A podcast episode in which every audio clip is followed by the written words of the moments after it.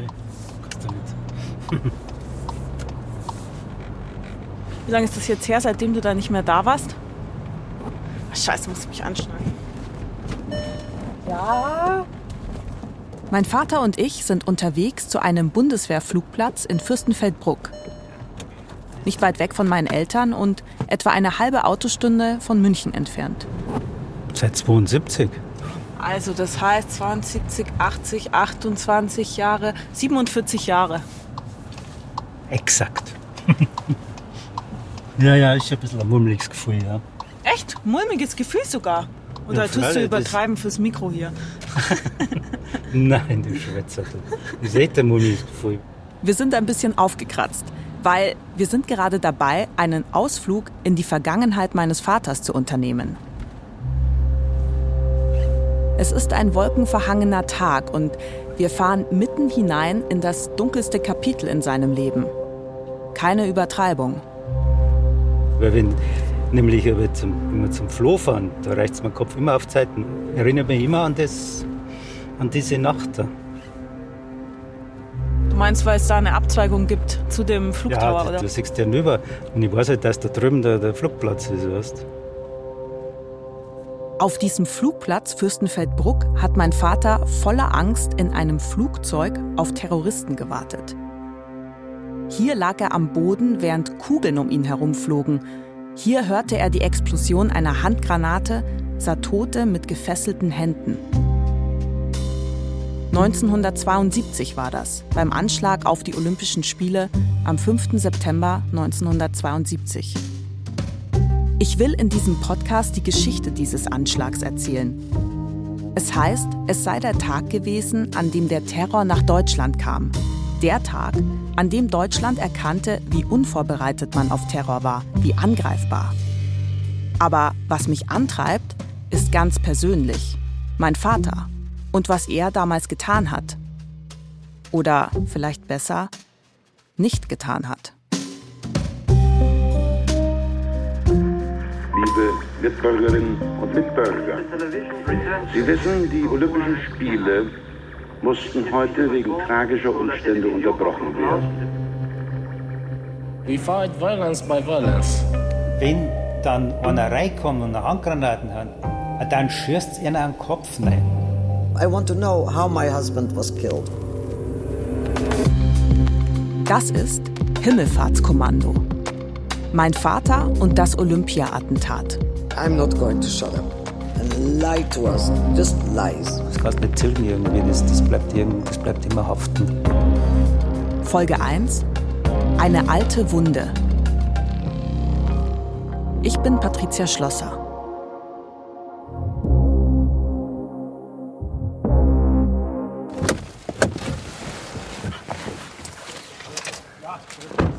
Ja, ich sehe schon. Rein in die gute Stube. Es Hallo. Nicht, es ist nicht viel wärmer. Schuster. Zwei Mitarbeiterinnen vom Landratsamt Fürstenfeldbruck haben extra für uns eine Erlaubnis erwirkt, dass wir das Bundeswehrgelände betreten dürfen. Hallo, ich bin die Frau.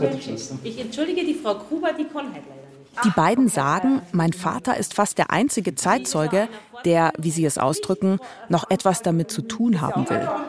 Ja, Sie bringen uns in den Tower, der heute ganz verlassen ist. Außer uns ist niemand in den zahllosen Zimmern. Nur ein paar einsame Bürostühle stehen herum. Mein Vater will gleich ganz nach oben, dorthin, wo er damals war. Kreuzer kommt jetzt nicht steiler hinauf. Wir steigen eine schmale Steintreppe hinauf. Eigentlich nur ein paar Stufen, dann ist Schluss. Die Treppe endet unter der Zimmerdecke. da gibt es tatsächlich. Mein Vater bleibt abrupt stehen. 1972 ist er hier hochgestiegen und in Todesangst wieder runter. An das kann mich schon noch erinnern. Da. Ja, weil wie die- dann die Schießerei losgegangen ist, da ist ja alles auf dem Boden runter. Die Scharfschützen halt. Das war also echt hart. Da war ein Glas und ist auch ein Glas gesplittert.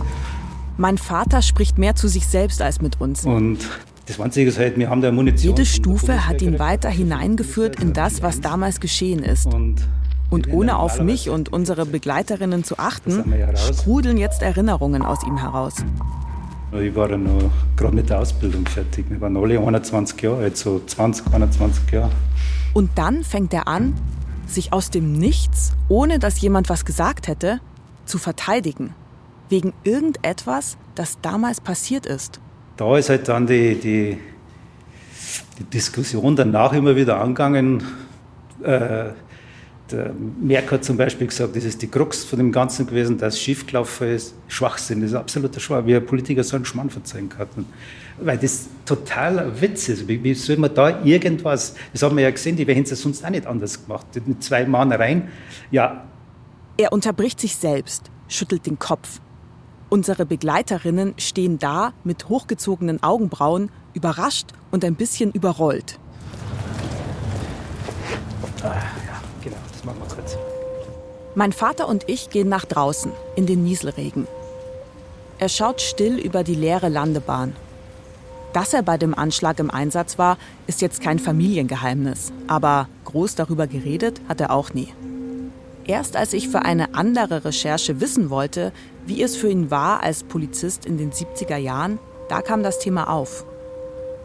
Er hat nach dem Anschlag ganz normal weitergearbeitet, hat später geheiratet und Kinder bekommen, mein Bruder und mich. Und doch, da ist etwas hängen geblieben an ihm von dieser Nacht auf dem Flugplatz. Etwas ist passiert, das ihn bis heute quält. Das ist, das ist ja Wahnsinn. Die Treppen aufgeht, da habe ich echt zittert ein bisschen in die Knie.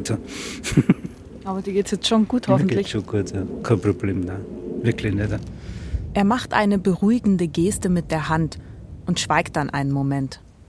Der Flugplatz liegt grau und regennass vor uns. Es ist schlimmer, wie ich gedacht habe, weil es ist es tut mir irgendwie mehr, es kommt äh, wieder brutal in Erinnerung einfach. Ja, Willst du noch mal was trinken? Du hast ganz trockene Lippen. ja, ja schön. Ich hatte nicht erwartet, dass es meinen Vater dermaßen umhauen würde, hier zu sein. Und jetzt können wir nicht mehr zurück. Wir gehen wieder rein in den Tower. Das Tor zur Vergangenheit ist weit aufgestoßen. Die Geister, die ich rief, sind da. Sie sind da.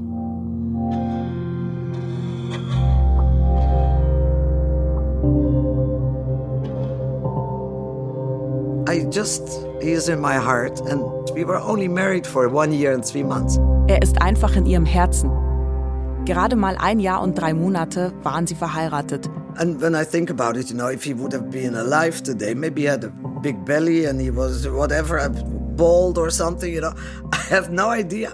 I only remember him as a 27 year old lovely guy. Wäre er heute noch am Leben, vielleicht hätte er einen Bierbauch oder eine Glatze. Sie erinnert sich an ihn als diesen 27 Jahre alten, großartigen Kerl.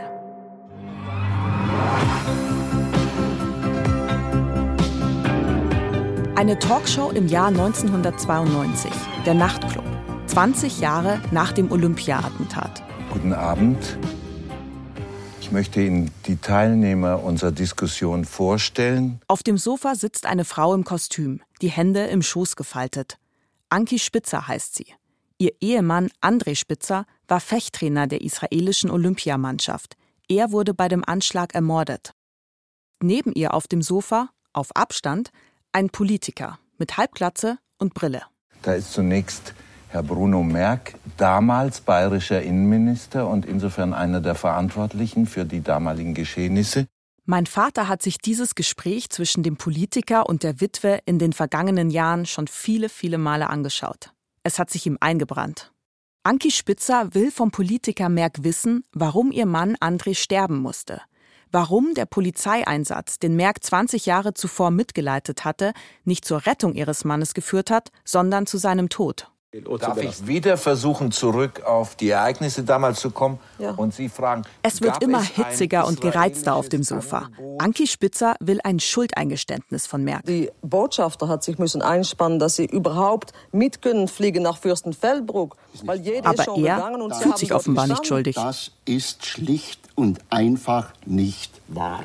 Und dann unterbricht Anki Spitzer Bruno Merck und fragt, Aber doch eine Frage, doch eine Frage.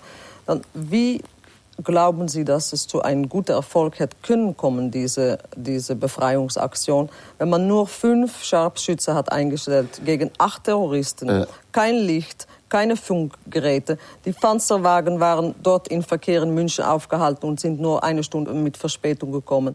Anki Spitzer legt den Finger in die Wunde. Die Polizei war völlig unvorbereitet. Und dann spricht sie über eine Gruppe von Polizisten, die damals die Terroristen aufhalten sollten und stattdessen weggelaufen seien. Die acht Männer, die in Lufthansa-Flugzeug haben gewartet, die zwei Terroristen, die zwei Hauptterroristen zu überfallen, sind weggelaufen. Frau Spitzer, Entschuldigung. Äh, richtig ist und das war mit, wohl mit der entscheidende Punkt, wo das Ganze in eine negative Entwicklung in eine äh, in ein, in die, am Ende in die Katastrophe mündete. Das ist richtig. Zum ersten Mal gibt ihr Bruno Merck recht. Das ist richtig.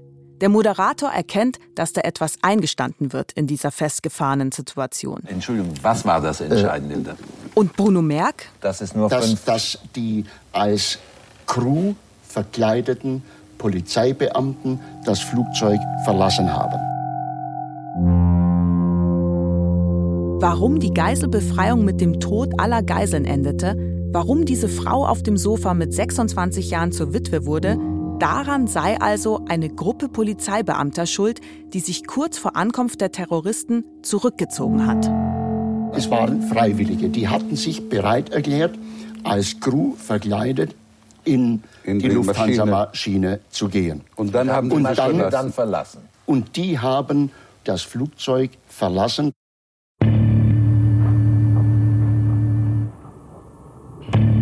Einer dieser Freiwilligen ist mein Vater. Hat er Schuld am Scheitern der Geiselbefreiung?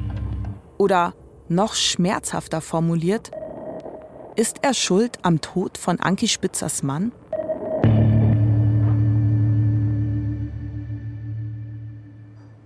Also, wie war denn die Situation von Guido Schlosser 1972? Ich war halt ein, ein verpickelter Typ. Wir sind wieder zu Hause und sitzen im Arbeitszimmer meines Vaters, meinem früheren Kinderzimmer. Und ich halte ihm das Mikrofon unter die Nase. Es ist, ist jetzt aber noch nicht. Nein. Doch, ich muss, doch, doch. Ich nehme ab jetzt auf. Ach so. Ja. Aber das kommt nicht, nein. Was denn? Mit dem Verpickelten? Ja. Okay. Weil du keine Pickel hattest? Doch, ich habe schon Pickel gehabt. Wir wollen uns doch jetzt nicht über Pickel unterhalten. Also, stellt euch vor, es ist Spätsommer. Und zwar ein herrlicher. Und er ist ja auch erstmal herrlich, dieser Sommer 1972. Mein Vater ist 21 und gerade fertig mit der Ausbildung, seit zwei Jahren in München und damit raus aus der Provinz von Altötting. In München haben die Rolling Stones im Zirkus Krone gespielt. Hier tummelt sich mein Vater im Schwabinger Nachtleben. Die Stadt verändert sich rasant, seitdem klar ist, dass hier die Olympischen Spiele ausgerichtet werden. München bekommt eine U-Bahn. Die erste Strecke führt zum Olympiagelände. Im Zentrum wird eine gigantische, hochmoderne Untergrundeinkaufslandschaft eröffnet, die Stachus-Passagen. Und mein Vater arbeitet bei der Polizei im Schichtdienst, bei der ersten Einsatzhundertschaft.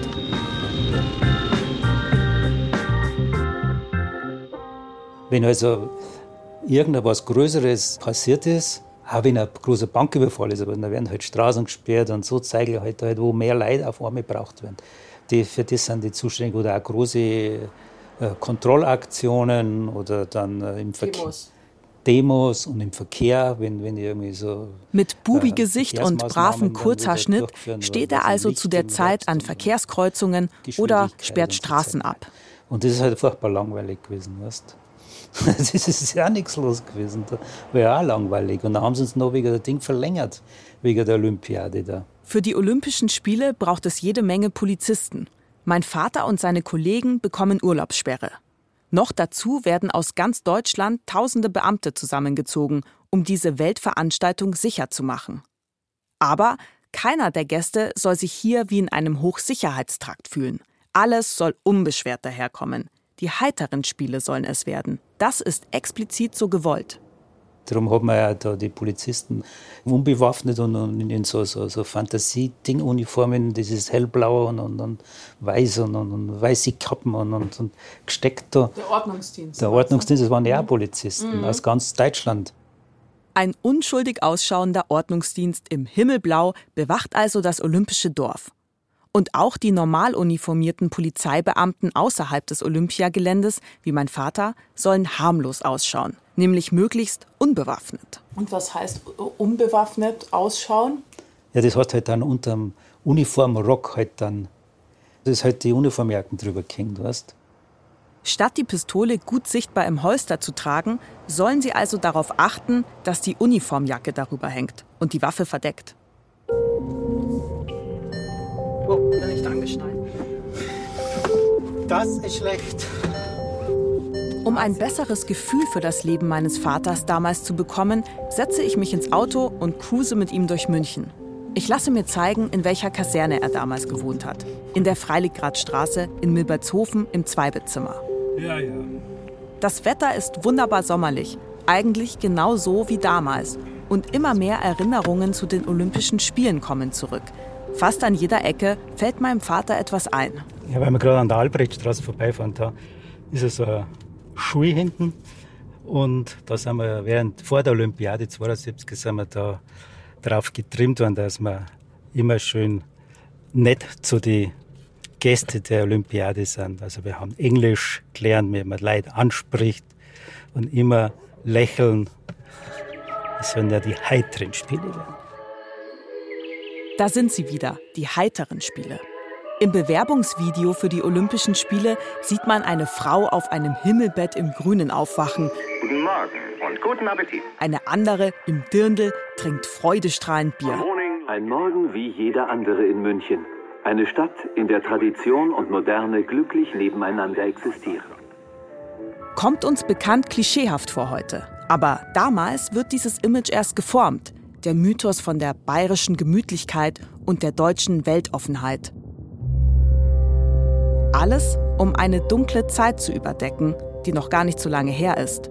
Denn München ist auch die Hauptstadt der Bewegung, die Stadt, die Hitler groß gemacht hat und wo die Nazis vor der Feldherrnhalle aufmarschiert sind.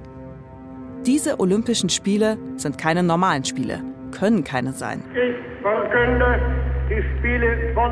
Es sind die ersten auf deutschem Boden seit den Nazispielen von 1936 in Berlin, eröffnet von Hitler persönlich. Als eröffnet. That was Herr Hitler announcing it open. Now they're all cheering him, and the whole crowd have raised their right arm. Und jetzt die heiteren Spiele. Dort, wo für Olympia das Stadion gebaut wird, auf dem Oberwiesenfeld, da ist ein Hügel, der von allen nur der Schuttberg genannt wird. Es ist keine natürliche Erhebung, sondern der Schutt und die Trümmer der im Zweiten Weltkrieg zerbombten Stadt. Aus dem Schuttberg wird jetzt also der Olympiaberg. Die ganze Welt schaut 1972 nach München. Und in einem Land schaut man ganz besonders hin. Israel.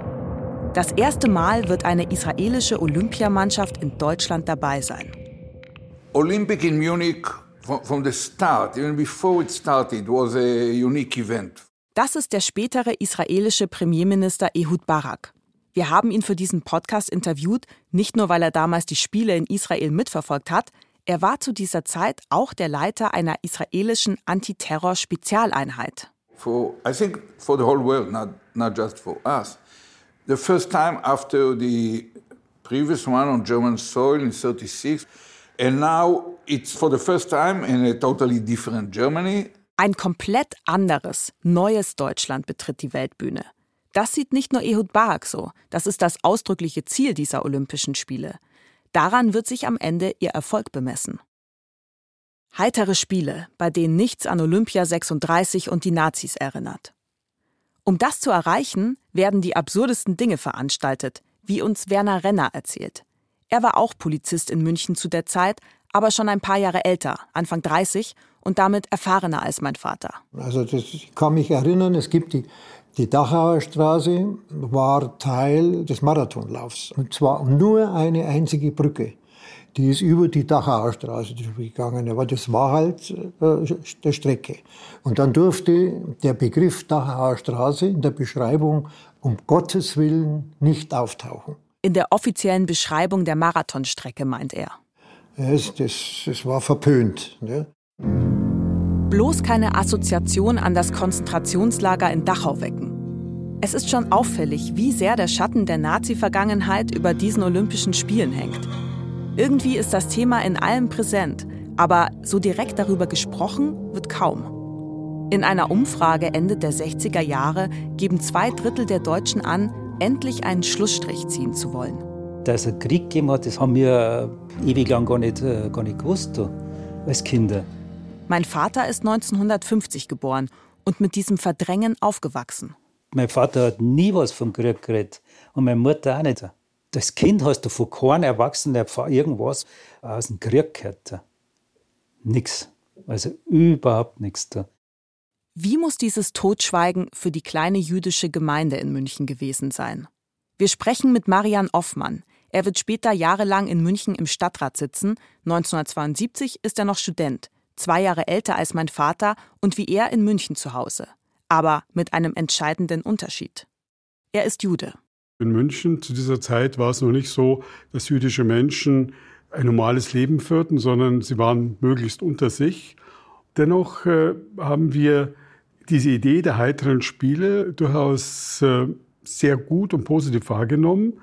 Man wollte in die Welt hinaus rufen, seht uns an, wir sind anders, wir sind nicht mehr so, wie wir waren. Und das konnte ja nicht für uns äh, aus der jüdischen Sicht heraus negativ sein, sondern das, das wollten wir auch.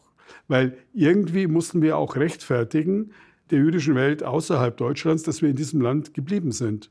Weil wir waren immer einer stetigen Kritik ausgesetzt, wie könnt ihr als Juden im Land der Täter noch heute leben? Das war eine permanente Kritik von meinen Verwandten aus Israel, aus Kanada.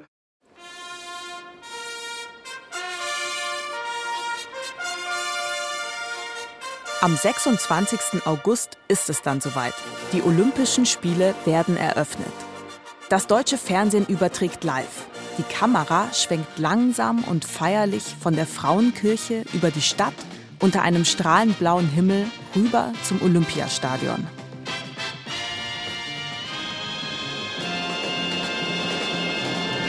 Fernsehkameras aus der ganzen Welt sind in wenigen Minuten auf Sie gerichtet. Liebe Freunde, liebe Münchner, es empfiehlt sich, ab jetzt nur noch zu lächeln.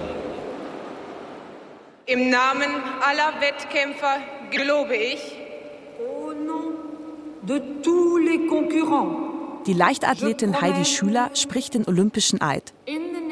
Als erste Frau überhaupt bei Olympischen Spielen. I promise, dass wir in fairem Wettstreit an den Olympischen Spielen teilnehmen und die für sie geltenden Regeln achten und befolgen werden. Im Geiste sportlicher Fairness und zur Ehre unserer Mannschaften. l'honneur de nos équipes And the honor of our teams.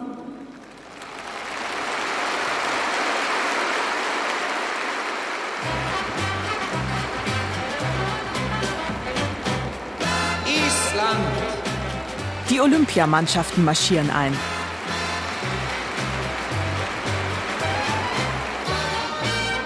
Israel! Weiße Hüte mit hellblauer Borte winkt freudestrahlend. Auch Anki Spitzer ist da. Die Frau aus Israel, die sich 20 Jahre später mit dem bayerischen Innenminister streiten wird, wer Schuld am Tod ihres Mannes hat. Ihr Mann, André Spitzer, ist zu diesem Zeitpunkt natürlich noch am Leben, 27 Jahre alt und Fechttrainer der israelischen Olympiamannschaft. Die beiden genießen das Leben im olympischen Dorf. Hier treffen sich Menschen aus aller Welt. Es ist egal, wo man herkommt. Anki Spitzer und ihr Mann tanzen, schauen Filme. It was exactly the atmosphere that should be an Olympic Village. Die größten Bedrohungen für die Sicherheitskräfte, das sind betrunkene Sportler, unerlaubter Damenbesuch in den Unterkünften und geklaute Nationalflaggen. Zur gleichen Zeit passiert aber auch schon Folgendes. Acht Palästinenser zwischen Anfang 20 und Mitte 30 beziehen Hotelzimmer am Münchner Hauptbahnhof. Die meisten sehen sich zum ersten Mal. Sie sind einzeln angereist, haben komplizierte Routen mit Bus, Flugzeug und Zügen hinter sich. Sie checken mit falschen Identitäten im Hotel ein und sprechen sich untereinander nur mit Decknamen an. Ihr Anführer nennt sich Issa und hat allen ihre echten Pässe abgenommen. Sie fahren mit der U-Bahn zum Olympischen Dorf, sie schauen sich einen Wettkampf an und dann, dann machen sie ihre Kalaschnikows schussbereit und verstecken sie in großen Sporttaschen.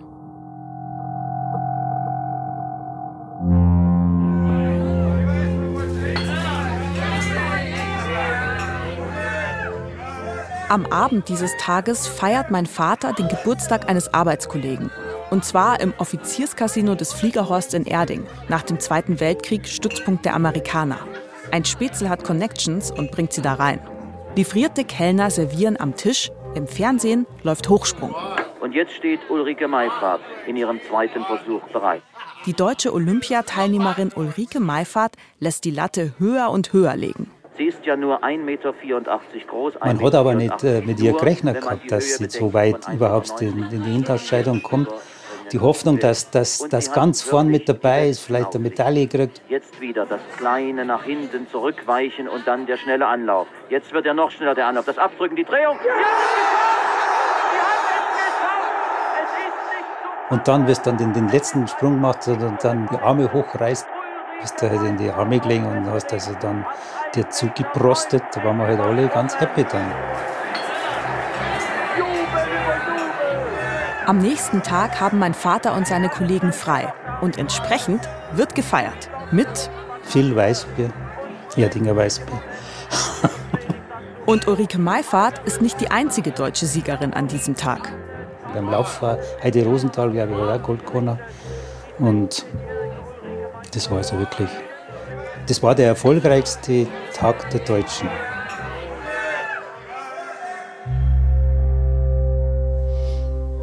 Und dann hat das Schicksal zugeschlagen da, am nächsten Tag.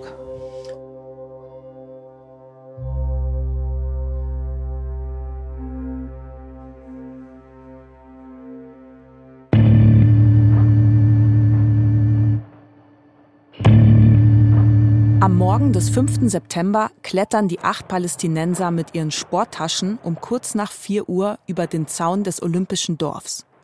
Postboten beobachten sie dabei, denken sich aber nichts weiter. Sportler, die feiern waren eben. Die Palästinenser suchen den Apartmentblock der israelischen Olympiamannschaft, laufen erstmal vorbei. Dann stehen sie an der richtigen Adresse. Connolly-Straße 31. Die Haustür des Gebäudes mit den 24 Apartments ist, wie überall im Olympischen Dorf, nicht verschlossen. Es ist etwa halb fünf, als die Terroristen ihre Kalaschnikows im Treppenhaus auspacken. Dann klopfen sie an eines der Apartments.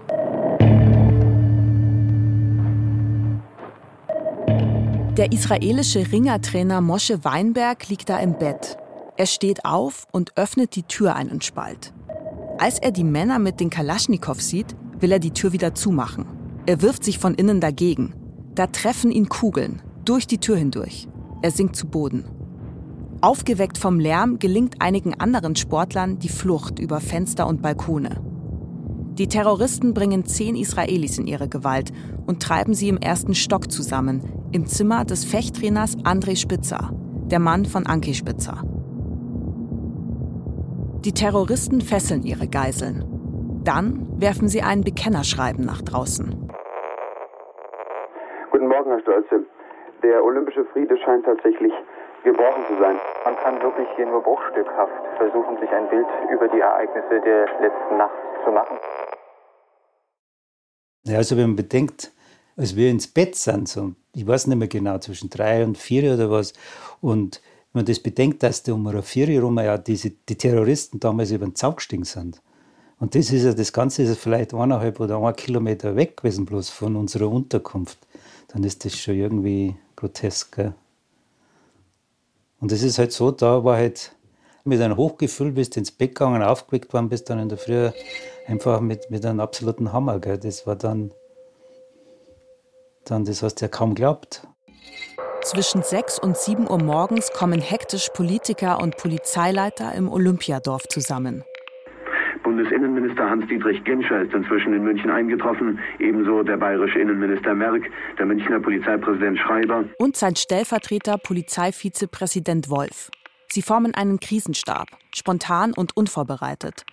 Die vier werden den ganzen Tag über immer wieder mit den Geiselnehmern verhandeln. Einer dieser Araber ist maskiert, er trägt einen grauen Anzug und einen weißen Hut. Er ist offenbar der Führer dieses Einsatzkommandos. Der Mann mit dem weißen Hut nennt sich Issa. Das Bild von dem kleinen und sehr schlanken Mann mit dem breiten weißen Anglerhut und dem geschwärzten Gesicht wird in wenigen Stunden um die Welt gehen. Sie stellen ein Ultimatum. Angeblich ist es bis 12 Uhr mittags befristet. Großeinsatz der Polizei und aller übrigen Ordnungskräfte auf dem Olympiagelände und dann im weiteren München. Das Dorf, das Olympische Dorf wird abgeriegelt. Journalisten haben ab sofort keinen Zutritt mehr. Sportler werden sehr genau kontrolliert. Der Polizist Walter Renner wird ins Olympiadorf gerufen. Man hat keine Ahnung. Er erinnert sich daran, wie geschockt er reagiert hat. Es ist, es ist unvorstellbar. Er soll mithelfen, die Absperrung rund um den Apartmentblock mit den Terroristen und den Geiseln zu befestigen, damit keine Schaulustigen und Journalisten dort herumlaufen können. Währenddessen, wenige Kilometer vom Tatort entfernt, steht Magdi Gohari im Badezimmer und rasiert sich. Magdi Gohari ist Arbeiter in einem Chemiekonzern, aber bekannt ist er als Aktivist für die Sache der Palästinenser in Israel. Das kann man sich heutzutage kaum mehr vorstellen, aber damals ist dieser Konflikt in Deutschland wenig bekannt. Magdi Gohari hält Vorträge, sitzt auf Podiumsdiskussionen. Auch im Auswärtigen Amt in Bonn kennt man ihn deswegen. Und dann kriegte ich einen Anruf aus Bonn, ob ich ihnen helfen kann. Und sie brauchten jetzt jemand, der das Politische analysiert. Ich war erschrocken. Es passiert was Schlimmes. Also das berührt mich. Es berührt mich nicht nur als Mensch, es berührt mich auch als Aktivist. Also das wird mich beeinflussen. Das habe ich total gewusst. Also ganz, ganz, ganz war mir klar, dein Leben verändert sich jetzt. Magdi Gohari wird mit Blaulicht abgeholt und ins Olympische Dorf gefahren. In der Polizeiwache des Olympischen Dorfs, wo sich der Krisenstab installiert hatte, geht es zu wie in einem Ameisenhaufen. Also ein Schaftelhuberei und Leute laufen und Polizisten und, und dann bekam ich so ein Flugblatt mit einer Abkürzung. Was ist das? fragt man mich. Nehme ich an, es war von Münchner Krisenstab, also von Schreibersleute. Die Abkürzung nie gehört. Die Geiselnehmer nennen sich auf dem Bekennerschreiben IBSO. Also ich habe gesagt, weiß ich nicht. Diese Abkürzung kenne ich nicht. Ja, das hat mit Schwarz September zu tun. So, aha, das kenne ich. Der Schwarze September. IBSO steht für International Black September Organization. Sie will mit Gewalt die Israelis aus Palästina vertreiben. Die Gruppe verübt Terroranschläge, hat 1971, ein Jahr vorher also, den jordanischen Premier ermorden lassen. Der fanatische Attentäter soll dabei das Blut seines Opfers vom Boden geleckt haben. Und jetzt fordert diese Gruppe in einem Schreiben die Freilassung von über 200 Palästinensern aus israelischen Gefängnissen. Andernfalls werden sie die israelischen Sportler an Ort und Stelle erschießen. Und dann wird bekannt, einen haben sie schon getötet. Und er hat uns mitgeteilt, dass der Mann, der verletzt worden ist und wahrscheinlich an seinen Verletzungen gestorben ist, Mosche Weinberg heißt. Er ist der Trainer der Ringer. Mosche Weinberg, Vater, 32 Jahre alt. Seine Eltern sind 1938 vor den Nazis aus Wien in die Stadt Haifa geflohen, ins damalige Palästina und heute israelisches Staatsgebiet. Er war derjenige, der sich gegen die Tür geworfen hat, als die Terroristen versuchten hereinzukommen, und wird von ihnen erschossen. Die Terroristen legen seine Leiche vor das Gebäude. Polizeikräfte rufen einen Staatsanwalt zur Stelle. Das Olympiadorf ist jetzt ein Tatort. Anki Spitzer ist am Morgen des Anschlags zu Hause bei ihren Eltern in den Niederlanden, ihre kleine Tochter Anouk besuchen. Anki Spitzers Eltern passen auf das Baby auf, solange André und Anki in München sind. André war auch beim Besuch dabei, hatte aber am Abend zuvor gerade noch den Zug zurück nach München erwischt. Anki hatte ihn extra mit dem Auto zur nächsten Zugstation gebracht, weil er den Zug sonst verpasst hätte. Nur wenige Stunden vor dem Anschlag kommt er zurück ins olympische Dorf. So at seven o'clock in the morning, my parents knocked on my door, my bedroom, and and they said, "Anki, you should know." My father said that um, terrorists came into the buildings of the Israelis, the apartments of the Israelis. Um 7 Uhr morgens erzählt Anki Spitzer, da klopfen ihre Eltern an ihre Tür und ihr Vater sagt, Anki, Terroristen sind ins Gebäude der Israelis eingedrungen. So I ran downstairs. We opened all the TVs. The, we had Dutch TV and the German TV and the radio and, and everything. Also rennt Anki nach unten, zappt sich durch alle Fernsehsender, macht das Radio an. Und da sitzt sie, von 7 Uhr morgens und bewegt sich nicht weg bis 3 Uhr morgens am nächsten Tag.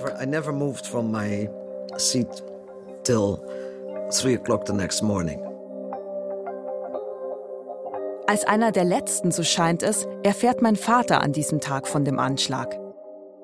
Der Hundertschaftstruppführer war das damals. Der ist rein und hat uns einfach aufgeweckt dann. Er liegt an diesem Vormittag im Bett, hat er doch eigentlich frei. So wie sechs weitere seiner Kollegen. Ja, steht's auf, wir, wir, es, es, gibt wahrscheinlich einen Einsatz. Bei der Olympiade ist, ist was äh, passiert. Sie sollen in den Speisesaal kommen. Auf alle Fälle sind wir halt dann äh, schon langsam da vorne eintrudelt. Und du hast Kopfweh gehabt? Extrem, extrem Kopfweh gehabt. Und da haben wir halt in der Nähe informiert worden, dass wir jetzt einmal in Bereitschaft sein, weil jetzt irgendwas geplant ist und und dann ist erst die Frage dann kommen vom Hundertschaftsführer, der dann dazu gekommen ist, sie suchen Leute für einen Einsatz. Sieben Leute hat man braucht für einen Sondereinsatz. Und der hat ihm dann gefragt, wer meldet sich freiwillig. Und der hat nicht erklärt, um was das geht. Das hat er nicht gesagt. Und wo auch nicht. Das ist bloß um das gegangen, wer meldet sich zu diesem Sondereinsatz. Er könnte gefährlich sein, es wird niemand gezwungen, sondern nur Freiwillige und unverheiratet. Das sind also, das sind also Ledige sich melden einmal. Und mein Vater meldet sich.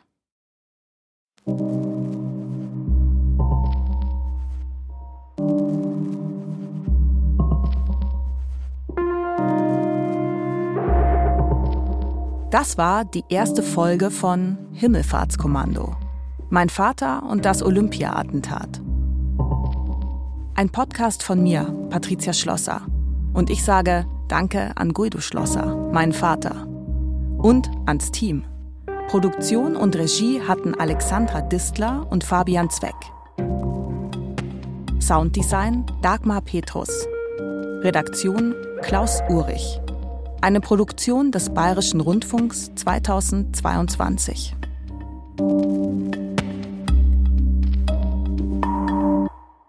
Wenn euch der Podcast gefällt, dann gebt gerne eine Bewertung ab. Das hilft anderen, diesen Podcast zu finden.